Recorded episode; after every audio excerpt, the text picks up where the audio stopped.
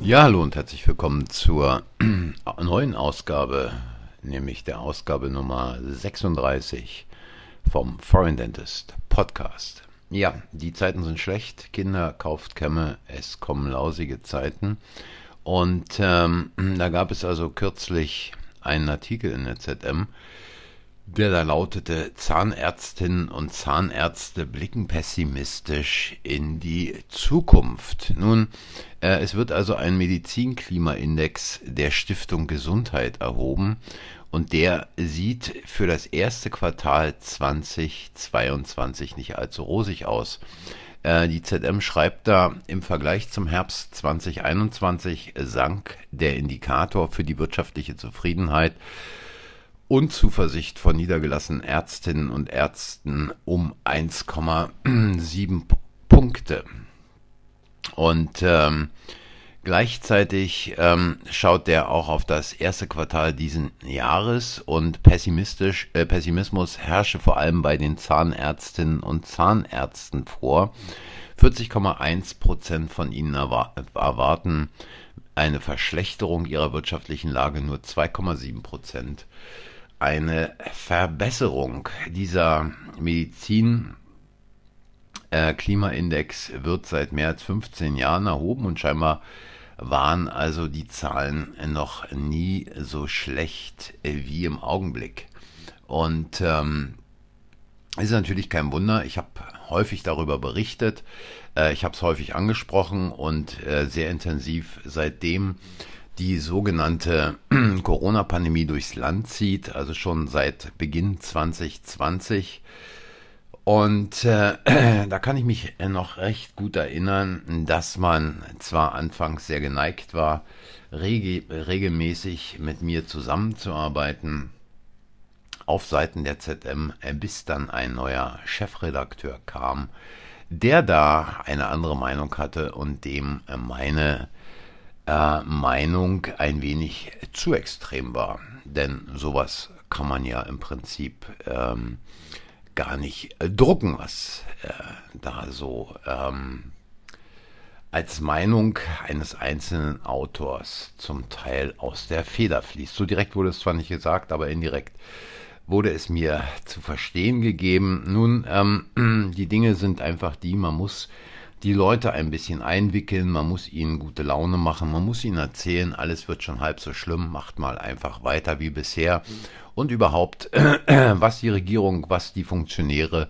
für euch vorhaben, ist eine tolle Sache und es wird schon irgendwie weitergehen. Nun, es gibt immer diese armen äh, Geister, die dem noch vertrauen, auch nach mehr als zwei Jahren Pandemie, nach mehr als zwei Jahren Fake News, was äh, all die Dinge um die Pandemie anbelangt, die weiterhin einem sogenannten äh, Gesundheitsminister vertrauen, wie sie schon vorhergehenden Gesundheitsministern vertraut haben, insbesondere Zahnärzte, die bisher so jede Einschränkung und äh, jeden Einschnitt mitgetragen haben, klaglos, ohne irgendwie auch nur ein wenig aufzubegehren. Nun, da sorgen dann auch die zahnärztlichen Berufsverbände mit ihren wohlgenährten und äh, ausreichend Diäten versorgten Funktionäre für das, der heiße Draht zur Politik nicht abreißt und man alles das auch durchsetzt, was auf politischer Ebene geplant und durchgesetzt werden soll. Ja, äh, es wird noch viel, viel lausiger kommen für Zahnärzte in Deutschland. Ich habe es oft genug angesprochen. Da sind also die Ketten, die auch nach Deutschland drängen, mittlerweile in großem Maße Augenarztpraxen aufkaufen, Apotheken aufkaufen und die natürlich auch an den Zahnarztpraxen dran sind, um dort quasi ähm, zu expandieren um dort angestellte Zahnärzte laufen zu lassen, zu Konditionen, über die man nur lachen kann. Und äh, die Helferinnen, die ähnlich schlecht bezahlt werden dort. Betriebsklima, äh, und ich spreche hier von dem, was ich selber in England erlebt habe. Betriebsklima ist so ziemlich kurz oberhalb der äh, Rasenschnittkante. Ähm, Helferinnen wechseln regelmäßig gehen weg. aus diesen Einrichtungen, weil es äh, gerade für die Mitarbeiterinnen Knochenmühlen sind und ähm, natürlich einige Mitarbeiterinnen, die da seit Jahren tätig an der Rezeption arbeiten, die bleiben etwas länger, weil sie natürlich entsprechend auch besser belohnt werden. Dann gibt es da also diese äh, Praxismanagerin, dann gibt es die Area Managerin und denen ist nur eins wichtig, Umsatz, Umsatz, Umsatz. Wie dieser Umsatz erzielt wird, davon äh, haben sie natürlich kein wirkliches Bild, weil sie sich auch in der Zahnheilkunde nicht auskennen oder nicht in ausreichendem Maße auskennen. Da wird dann teilweise ein Schwachsinn geschwafelt, dass man jetzt Implantate verkaufen müsste, Invisalign verkaufen müsse, Bleachings verkaufen müsse. Da werden Werbeaktionen rausgehauen, Patienten über den Löffel balbiert bis zum geht nicht mehr.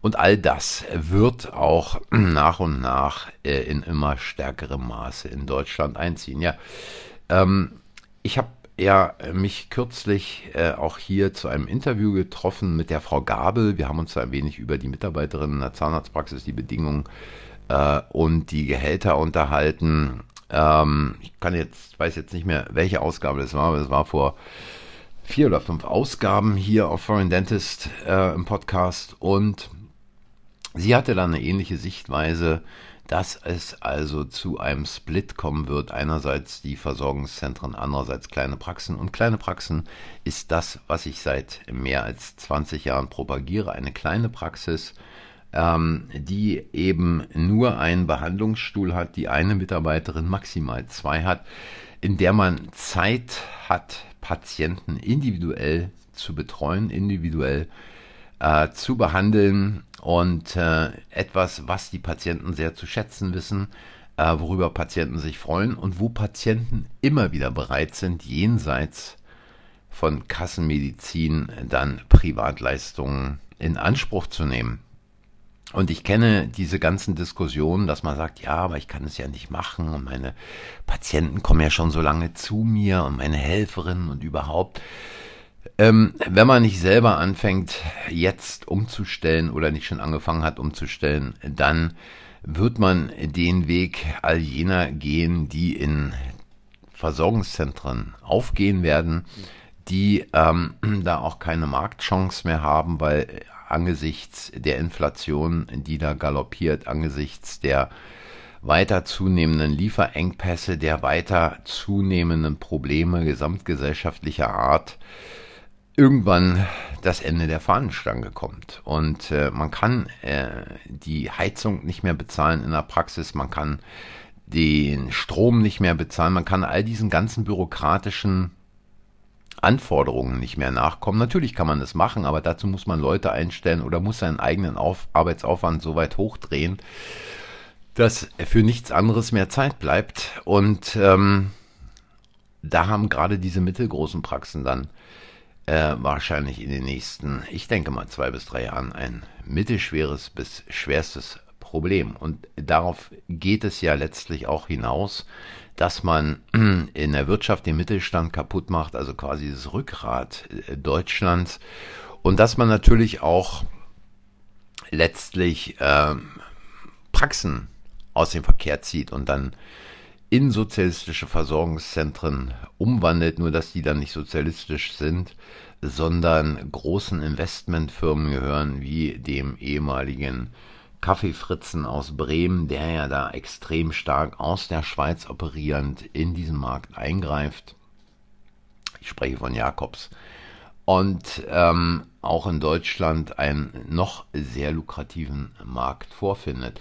Ja, und wenn man heute eine Praxis äh, letztlich äh, gründen will, dann äh, glaube ich, gibt es gar keinen Weg daran vorbei, von Anfang an eine reine Privatpraxis zu machen. Dazu muss man sich natürlich mindestens drei, vier, fünf Jahre in anderen Praxen umsehen, was lernen, ähm, dann sich selber natürlich auf den Weg machen, nicht zu solchen Rumsbums-Fortbildungen bei der Zahnärztekammer gehen, wo man innerhalb von zwei Jahren irgendwie sowas wie einen sogenannten Master bekommt, sondern wirklich in die Praxis, tief in die Praxis hineinriechen, dazu entsprechend sehr, sehr viel lesen und natürlich auch auf sehr vielen Fortbildungen erscheinen, und zwar jenseits dieser sogenannten Masterfortbildungen, bei denen es ja ohnehin um nichts anderes geht, als dann letztlich irgendwie äh, äh, ein goldenes Praxisschild zu haben, was Patienten locken soll mit einem MSC, was für ein Blödsinn.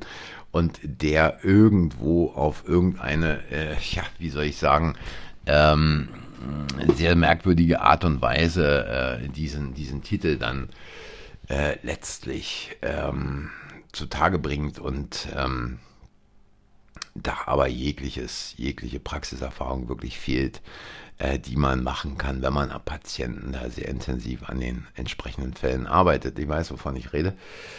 Und ähm, wenn man äh, sich da also nicht umtut, dann kommt man nicht vorwärts. Jedenfalls ähm, glaube ich, ist der einzige Weg, also eine kleine Privatpraxis aufzumachen. Und wie finanziert man die? Die kann man natürlich nicht mit diesen ganzen herkömmlichen Banken wie der Apo-Bank finanzieren.